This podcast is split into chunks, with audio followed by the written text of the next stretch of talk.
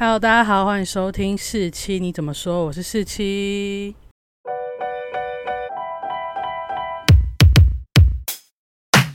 最近呢，因为其实我也看了蛮多剧，但就是没有什么太多的剧可以让我有感受，可以写那种追剧心得。像我看了那个亚森罗平，然后还看了一个沃克夫人的白手起家致富传奇这样的剧，然后看完都没有太大的感受，所以写不出什么心得。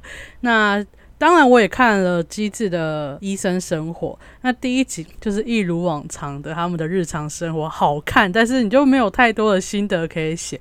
我想说，可能等到第五集、第六集，我再一起写感想好了。我第一集最大的感想应该就只有我们家 Winter Garden 终于放闪了哦，太开心了，但没有什么其他的心得。那我就想说，那就趁这个时间呢，我要做一个我一直很想做。好像一直没办法做的一个主题，就是台湾偶像剧收视率 Top Ten，然后也跟大家推荐一下这些剧。那这些台湾偶像剧呢，基本上因为现在已经没有太多人在用收视率来看这个剧红不红或什么了嘛。因为台湾目前只要破一就可以办庆功宴了，以前那种十啊、八啊、六这种数字都已经不会再发生了。而且现在大家的收视习惯也改变，不太会再用。电视上面的收视率来评断这个剧的价值，可是我们曾经有大概二十年，就是二零零零年到二零算二零好了这段时间。大家都是用收视率来看这个剧红不红。那我那时候就在 D 卡上看了一篇文，他就整理了台湾偶像剧收视率 Top Twenty，就是平均收视率前二十的剧。那我自己觉得前二十太多了，所以而且收视率不能只看平均收视率，还有一个收视率叫做最高收视。但因为我在查资料的时候，除了那篇文章有提供一些最高收视的数值之外，我发现最高收视的数值。很容易就是因每一家媒体啊，或是电视台要宣传而有所变动，所以要找到一个统一数值很难。可是最高收视又是看它红不红一个蛮，我觉得蛮重要的点吧。你平均收视很低，不代表你最高后面那两集不会大爆。像吸人气就是走这种概念，它前面收视率超低的，所以它的平均收视率就蛮低，但它后面的数值就很漂亮。还有一个我在查资料还发现有一出剧叫《无敌三宝妹》，我不知道大家有没有听过，是张栋梁跟郭采洁演的。然后它的最高收视数值是十点多，可是它平均收视率低到爆炸，因为它就走前一两集很多人看，后面就没有人在看，好像有点可怜，但是就是实话。然后今天呢，就主要跟大家分享这两个数据：平均收视的 Top Ten，最高收视的 Top Ten。还有里面呢有几出剧是在平均收视跟最高收视都有在里面的，跟大家呢讲一下这出几出剧在演什么。然后至于我会不会想看，另外就是把平均收视 Top Ten 跟最高收视 Top Ten 里面的所有剧有十四部，那这十四部呢，我把它分为里面的喜剧质感，然后要看不看。啊，喜剧质感就是希望大家可以去看，就觉得蛮推荐的。那要看不看呢？就是你看你心情啦。那一定不要看的呢，我也会帮他排雷，就是那两出真的不好看。对，那我就开始介绍喽。我们来先讲一下数据好了。呃，平均收视它 Tem 第一名就是大家众所周知，命中注定我爱你。它平均收视是七点四四哦，这根本是天文数字吧？现在哪有一个电视剧可以到七？像那个《火神的眼泪》到四，真的是要哭到不行了。那 什么时候还可以到七？然后再来第二名是《下一站幸福》，还有五点八，《下一站幸福》也是超级经典的。再来是《王子变青蛙》，也是五点八，他们两个是并列第二名。再来就是《拜权女王》的五点六九，《微笑 Pasta》的五点一六，《小资女孩向前冲》的五点一二。然后再来就是一出我不知道大家有没有听过，但我自己很喜欢看的一出剧，叫做《爱情魔法师》，它平均收视是四点六二，是排名第七。哦，《爱情魔法师》是曾之乔跟明道演的，还有王少伟，就是那时候一八三 Club 的系列剧，还有 Sweetie 的系列剧，里面有个女配角我很喜欢，她是隋唐，她是隋唐演的一个女配角，她跟王少伟那一对的 CP 非常好看，但很少人知道这出戏。但我有时候会去 YouTube 上翻他们两个的 cut 来看啊，超久以前的剧。然后第八名呢是最后决定爱上你四点一二，第九名是福气又安康四点零二，第十名是《花样少年少女》的三点八三。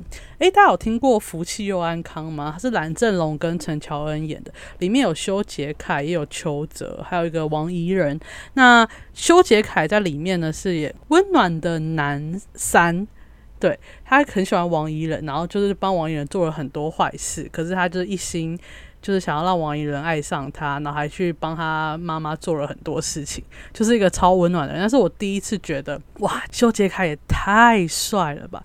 因为之前看到修杰楷，就会看到他在恶作剧二文演一个变态的万年第二，就是一直想要打败江直树，然后他就是头发很乱，然后全身好像胡渣嘛，然后甚至还想要亲香琴，因为他就觉得这样就可以占有香琴，就可以打败江直树。我觉得哦，超可怕。可是。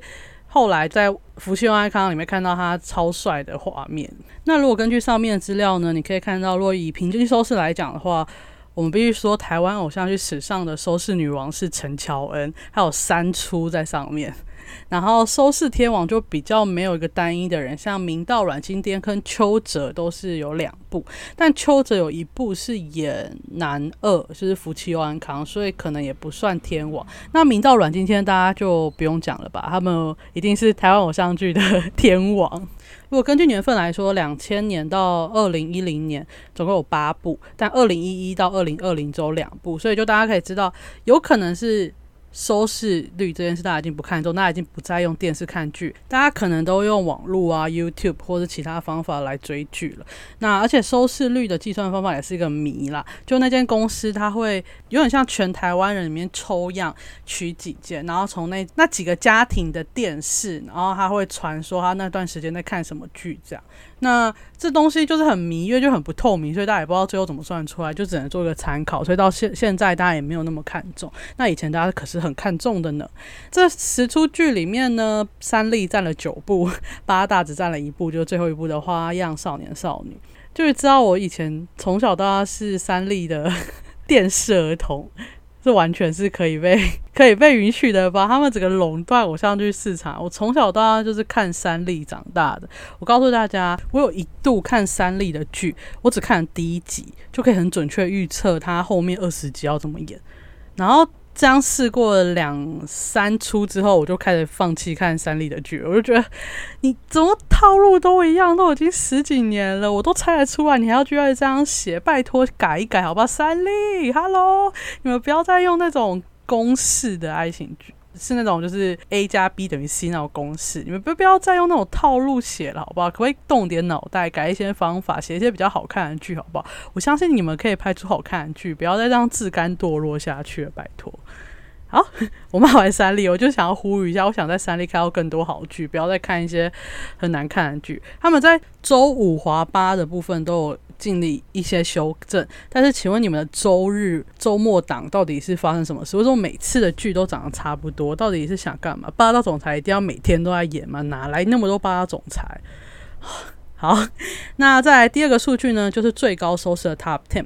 那我这些的数据是以最高分段收视，就是每十五分钟这样算。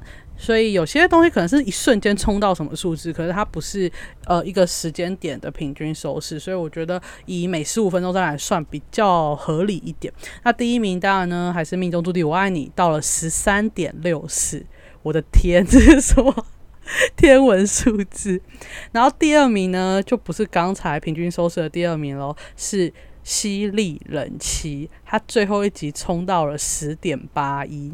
这就是我刚刚说的，它前面可能才一点多、两点多、三点多这样，可是它到最后期可以冲到十点八一，有非常的厉害。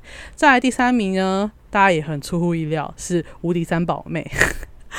《无敌三宝妹》它的最高收视有到十点五七，它是《无敌三宝妹》是台湾偶像剧史上呃收视率首播最高的剧，然后也是首播分段最高的剧，就是十点五七，因为它在。第一集有找，因为他是接着《命中注定我爱你》播的，那他第一集还是有找季纯熙跟陈心陈心怡夫妇来客串，然后《无敌三宝妹》呢，前面是找了一群 哦，因为三宝妹她家是做港式烧腊，所以找了一群我们可能在周星驰的电影才会看到的演员来演，所以一开始大家都非常新奇，但后面真的是蛮难看的。然后第四名是下一站幸福，还有九点五零，也是非常高哦。再来是王子变青蛙的八点五二，最高收视率。然后第六名呢是小资女孩向前冲的八点零四，就小资女孩向前冲的平均收视率其实没有到非常高，可是它最后一集就是拜托你看到邱泽在那边跟你说，我给你三个选项，我娶你。你嫁给我，我们结婚吧。的时候，那时候你不会想要一直看下去吗？所以它有到八点零四，也非常高。第七名呢，也是刚刚有出现过的《拜权女王》七点八四。第八名是《微笑 Pasta》的六点六一，但《微笑 Pasta》这时候没有那个分段收视，所以也就是六点六一也是它整出剧每一集里面最高的，就是六点六一。然后第九名是《恶作剧之吻》。耶，这个大家很意外，前面那个平均收视率没那么高的，因为他以前我不知道，可能是八大剧的收视率本来就不会那么高，可是它最高收有到六点五零，也是它最后一集的数字。第十名呢，是我可能不会爱你的五点五一，五点五一也是它就是这十三集里面最高的一集啦。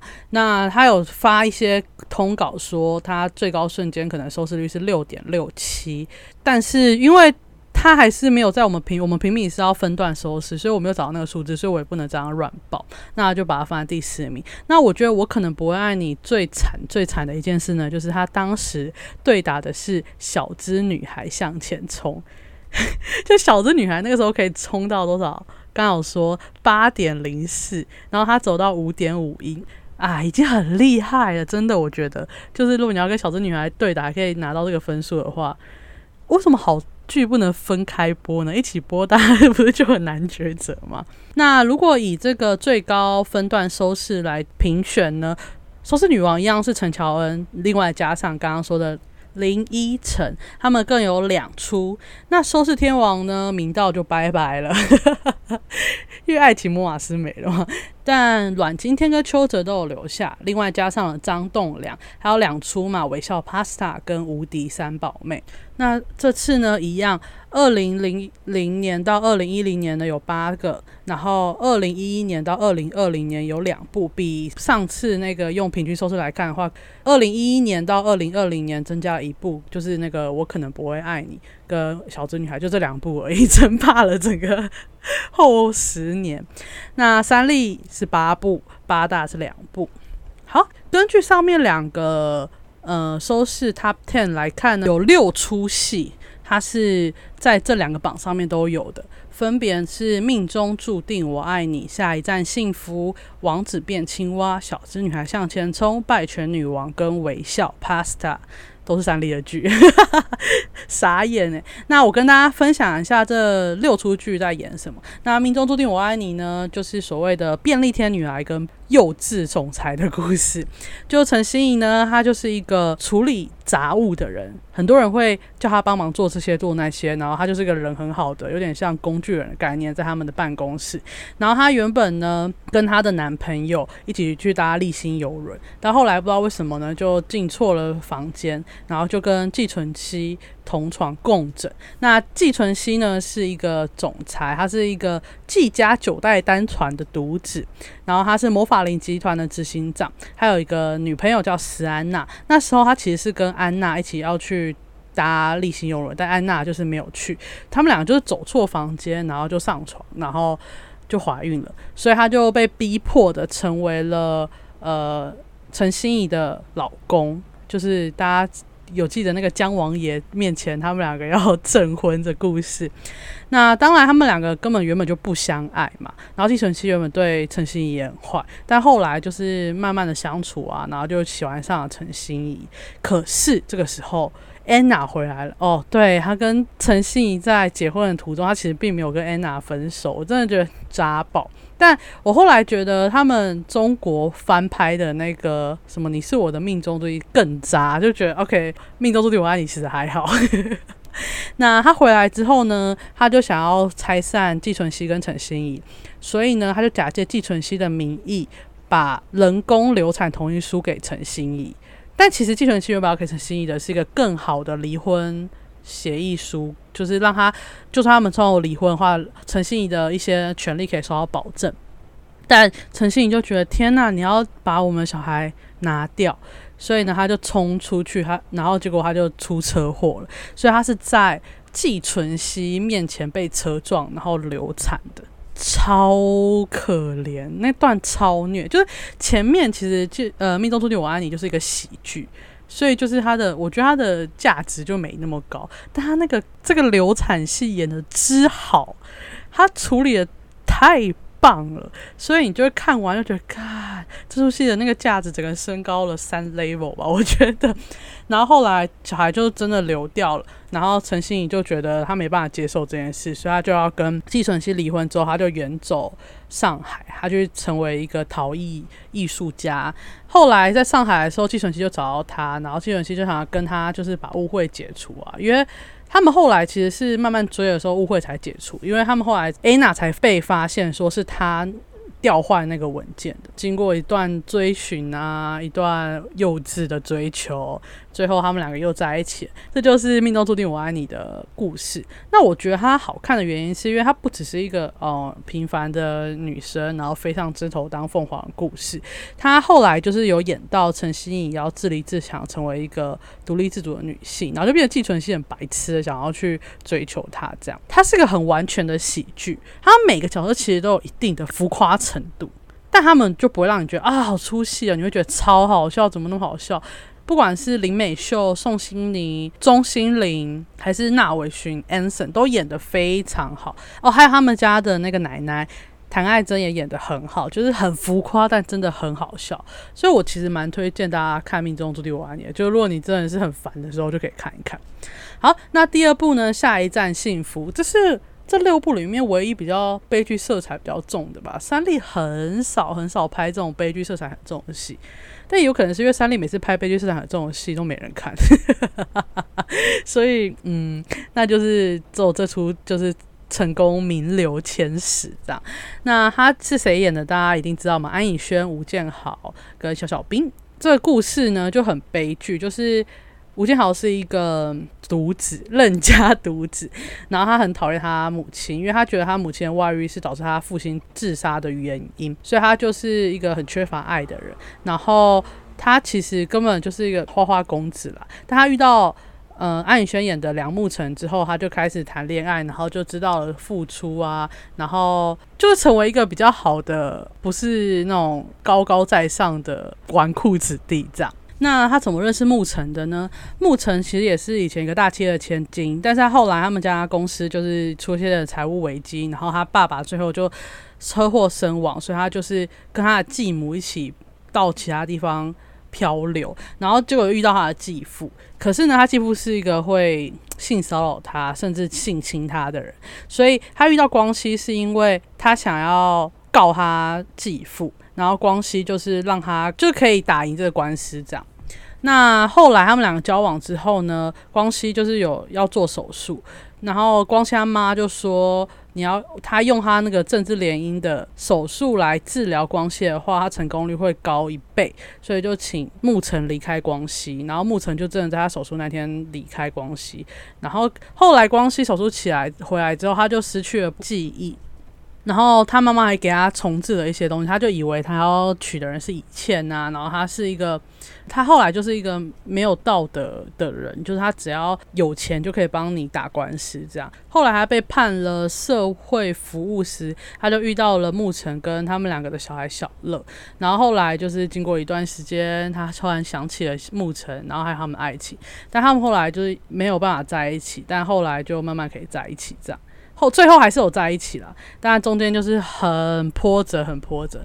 那小乐是谁呢？他就是光熙跟沐晨的小孩。然后这是一开始这出戏大红的原因，因为小小兵演的小乐很可爱，然后他每次都会说 “miss you，miss you”，就是因为他是一个有第一型糖尿病的。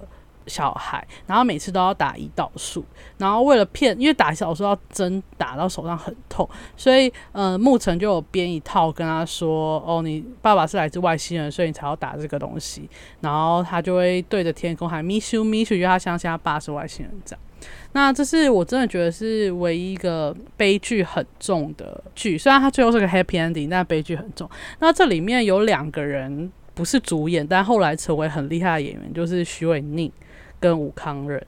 那徐伟宁就是演原本光熙要最后要娶的那个联姻的对象，叫以倩。那吴康仁呢，就是花拓也，就是一个哦温暖的男二。我真的不懂为什么牧尘最后还是选光熙啊。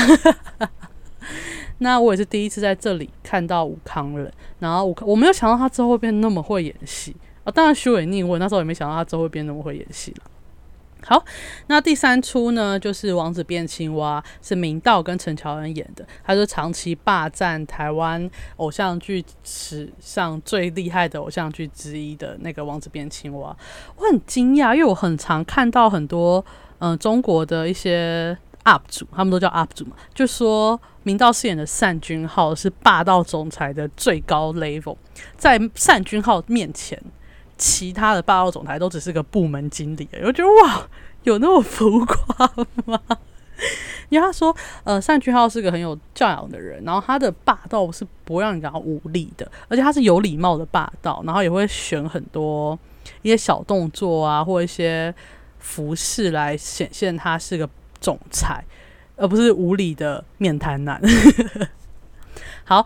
那三俊浩呢，就是一个饭店集团的总经理嘛，反正他就到了关美渔村，然后遇到了叶天宇，然后遇到了一些事情之后，他就救起了叶天宇，因为叶天宇溺水，然后就给他一个人工呼吸，然后叶天宇就跟他吵说他。亲他，所以要叫他赔钱。然后那时候我记得有个很大的命题，就是人工呼吸跟吻的差别之类的。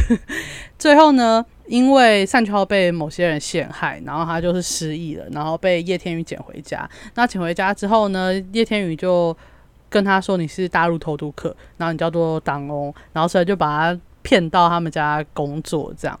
然后后来就是在一些相处过程中，他们俩就两情相悦。但是单俊浩就突然。恢复了他的记忆，然后他恢复记忆之后呢，他就是因为他以前就是个霸道总裁，然后他就说他其实根本没有爱上过天宇，他准备跟他以前的女朋友云溪结婚。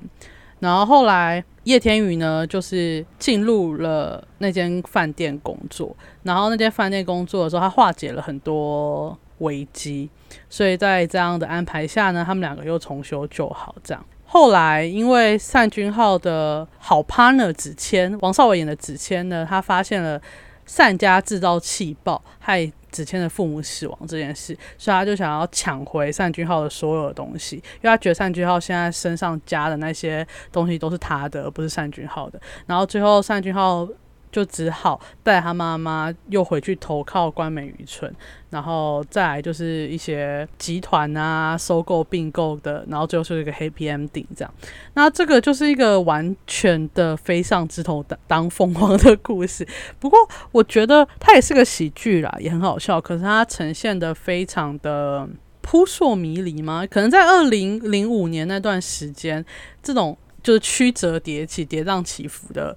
故事就没那么多，然后当然是明道跟陈乔恩也非常非常的有 CP 感。你很想象一个呃饭店的总经理跟一个渔村然后专骗观光客的小小坏的人，他们两个会有 CP 感。可是到他失忆的部分，你看党翁跟叶天宇相处，就觉得哦好甜哦。你看失忆也是三立最爱用的梗啊。刚刚我才讲三出，就有两出是失忆耶。那第四部呢，就是《拜权女王》，是由杨锦华跟阮经天演的。《拜权女王》呢，她就是演杨锦华所饰演的单无双，从小到大都第一名，然后工作积极，但是就是年近三十但未婚。现在年近三十未婚不是很正常吗？但然而二零零九年三十未婚就叫拜权我，气死了。没有，然后呢，他就是因为。遇到了一个打工达人，那就是卢卡斯。他其实是那个医学院的高材生，可是他就是因为遇到了他前女友过世，他就不回的情况，他就不愿意再去成为医生，因为他觉得他自己没办法做到这件事情。然后他就跟他的。朋友创了一个打工网，然后就是接打工来维生。但他爸就是医院的院长之类的这种高阶职务的人，所以他爸一直不懂他在干嘛。顺带一提，他的前女友啊，就是柯佳燕演的。那时候柯佳燕还没有因为小侄女孩翻红，所以那时候大家都不太知道他女朋友的脸长怎样。但后来柯佳燕红了之后，大家就知道哦，居然是柯佳燕。每次你知道重看前剧，都会觉得哎，他居然现在那么红，哎，这个是他哎，这样的。我很常遇到这样的状况。后来呢，就反正卢卡斯有一次在一个呃烧烤店工作的时候，就发现单无双他被他们杂志社的人弄，就是想就是所以他就亲上去，就帮他解围吧。然后后来他们就去一夜情，然后后来单无双看到他的那个。身份证，发现他们两个差八岁，就把他踢下床，这超扯的。八岁还好吧？以前到底是八岁是多大？卢卡斯后来就进了那个杂志社工作，然后在工作途中，他们当然就是暗生情愫啊。然后在一起之后呢，单无双又很怕这个八岁差距太大，又要分手，再来。就是单无双的前男友回来了。单无双不是一直都没有谈恋爱哦，是他原本要结婚，结果他要结婚那一天，他的未婚夫完全没有出现。这个未婚夫是谁？温升豪。天哪，怎么都是很有名的演员。然后后来他回来跟他说，他是因为那时候拍那些战乱的照片的时候，不小心被炸弹炸到，然后他就已经躺了一个月。等他醒来的时候，就是已经过了一个月，他根本赶不回来参加他的婚礼。这样，单无双就觉得说，哦，那跟学长在一起比，跟那个卢卡斯在一起更合适吧，所以他就把卢卡斯推开。但后来就是经过了曲折离奇，他们两个又在一起了。然后卢卡斯也重新相信。他可以当医生，所以他就拿到一个很优秀的什么精英计划赴美留学，他们就开始远距离这样。那这出到后来就是说，哦，单无双学会了慢慢的生活，学会对自己更好，不要把自己所有的生活都投入在工作上面，所以他也没有急着要演出他跟卢卡斯要结婚，他就是继续享受他的生活这样。我觉得是不错，因为他原本就是在探讨女性自主的问题，跟女性大龄。的问题，但后来就告诉你说，你不用那么 care 社会上的一些给你强加的观念，就说哦，你三十岁一定要结婚，反而就是你应该学会好好过好你自己的生活，不要把自己投入在工作，忘记了自己。我觉得他这个结局比我想象中好非常非常多。好，第五出呢就是微笑 Pasta，是王心凌跟张栋梁演的，然后这个故事就超级长的，反正我永远记得第一集就是。王心凌饰演的陈小诗跟张栋梁饰演的何群，然后他们两个就是跑跑跑跑撞在一起，然后转一圈跌到地板上，然后就亲在一起，然后就何群是大明星，所以他后面的记者就啪啪啪拍起来，所以他们两个只好承认他们两个有婚约这样。然后何群跟陈小诗根本完全不认识，可是他们是同一所大学的。那何群他有个弟弟叫阿哲，他们两个原本有一个呃乐团，但后来呢，就是何群没有把阿哲的女朋友。就是阿哲女朋友出危险的时候，何群没有救起来，就救不起来，但他没有救起来，然后阿哲就很恨他，然后他们就分崩离析，然后何群就把他们的歌拿去嗯经纪公司里面兜售，然后结果他就大红，所以何群到那个时间点的时候已经成为一个非常红的天王。后来呢，陈小诗跟何群就必须要演恩爱的未婚夫妇，可是陈小诗喜欢的是阿哲，那何群的前女友是。阿哲的一个朋友叫 Rita，他们以前是一个乐团的，然后他们就是互相猜测，互相看对方到底是不是真的跟对方在一起。这故事这样结尾，然后甚至它里面有个很夸张、很夸张的桥段，就是呢，他们开学的时候有一个路跑啊，如果你前一年跑最后一名的话，你开学那一天就要背着龟壳。然后陈小诗到了。第二年的比赛，他就要背着龟壳跑嘛。然后何群跟阿哲那边比，说谁要当第一名。结果陈小诗到快到结束的时候就跌倒了，何群就放弃了要成为冠军这件事，回去扶小诗，并且一起跑。这是一个点，为什么会有一个大学会跑路跑还要当龟壳，就很扯啊。然后第二个很扯的故事就是。阿哲有一次提出要来一个公开的乐团比赛，他们说输的人要跟陈小诗在校园升旗台上公开拥吻五分钟。结果小诗最后投了何群一票，然后让何群赢嘛。可是他就要跟阿哲拥吻五分钟，那这样小诗好像是赚 没有，就要拥吻五分钟。然后何群原本没有要阻止他们，这个问号。然后后来他才去阻止小诗跟阿哲接吻，不是。谁会拿别人的吻当一个公开比赛的奖赏啊？我告诉你，他如果现在有哪一个歌唱比赛做这种事的话，一定会被泡爆，他会直接被宣布就是比赛不能开始吧？这很荒谬诶。然后那时候看的时候，大家还觉得哇，好棒，好棒。Hello，然后陈小师为什么叫微笑 Pasta 呢？因为陈小师他们家是一间意大利面店，然后里面的歌很好听。我记得这是我人生第一次看到我表姐们去买一个偶像剧的原声带，就是因为微笑 Pasta。好，来到最后一个第六个小资女孩向前冲呢，大家应该就比较知道在演什么了吧？就是沈信人呢，他是金丝百货的音乐专员嘛，他目标就是要一直存钱，一直存钱，一直存钱，然后去买一栋房子。那秦子琪就是金丝百货的接班人，又是个富二代，所以他从小大家就被送去很多地方，然后就是个富家公子哥。然后他爸为了要让他来接班，就决定让他从基层摸起，所以就把他丢去营业部。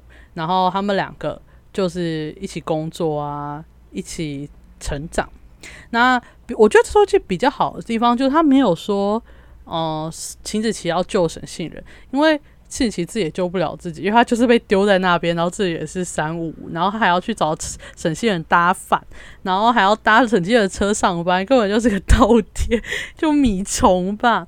那沈西人就是一个很认真、很认真的人。他一开始从营业部专员变组长，然后最后当然就变成总经理夫人。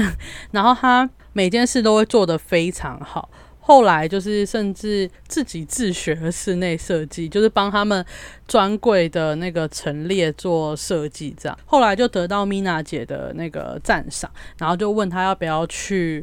法国为余承峰这个品牌做一些设计之类的，然后他为了自己的理想就真的去了，而且那时候他已经知道秦子琪是金丝百货的接班人，但他毅然决然为了自己的梦想，就还是去了法国，离开了秦子琪。但他们其实也没有分手。但有点像冷处理的概念。然后后来秦子琪就经过一年的沉潜，一年的历练，他就顺利成为金丝百货的总经理。他虽然还是一样很幼稚，但是呢，他走对呈现幼稚。他在平时的时候还是非常的注重工作。其实这出戏蛮多的事情都发生在工作上，而不是谈恋爱上。其实我觉得就是很不错的一出剧。那一年后呢？沈西仁回来了，然后就跟沈建人求婚，就是那个名场面：“我娶你，你嫁给我，我们结婚吧。”你选一个这样啊！这出剧呢，也是配角们非常非常抢眼的，尤其是李佩旭演的史特荣。还有郭书瑶演的乐乐，还有他妈也那个沈心儿的妈妈也演的非常好。然后他们其实这出剧有，我发现有很大一部分都在冷肖伟，就是根本没有推进到剧情，但是大家就很喜欢他们冷肖伟的那些剧，就是超级浮夸、超级好笑，有点跟《命中注定我爱你》跟《王子变青蛙》异曲同工之妙。这就是三立最会、最会、最会做的爱情喜剧，而且是喜剧重的爱情喜剧，就是喜剧非常非常重的部分。好，那在这十四出剧里面呢，里面喜剧就是推的就有三个，就是命中注定我爱你、王子变青蛙、小资女孩向前冲，还有最后绝地爱上你。这四出真的是心情不好的时候看，每看必笑，不会有雷点，超好笑。然后如果你是比较喜欢看质感类的，他的思想观念。比较符合现代生活的，你可以看《拜权女王》，我可能不会爱你，下一站幸福，还有《犀利人妻》。那有一些要看不要看的，你就自己斟酌，像是《微笑 Pasta》、《爱情魔法师》、《花样少年少女》、《恶作剧之吻》，就要看不要看。当然，《恶作剧之吻》可以看，可是我觉得《恶作剧之吻》已经不符合现代的思维了啦。那有两出大家。各位朋友们，千万不要看，我真的觉得很难看。我不懂它收视率怎么会那么高，就是《无敌三宝妹》还有《夫妻又安康》，就别看了吧。就是大家把前面那些看完，应该就够你撑过这段疫情了吧？我觉得。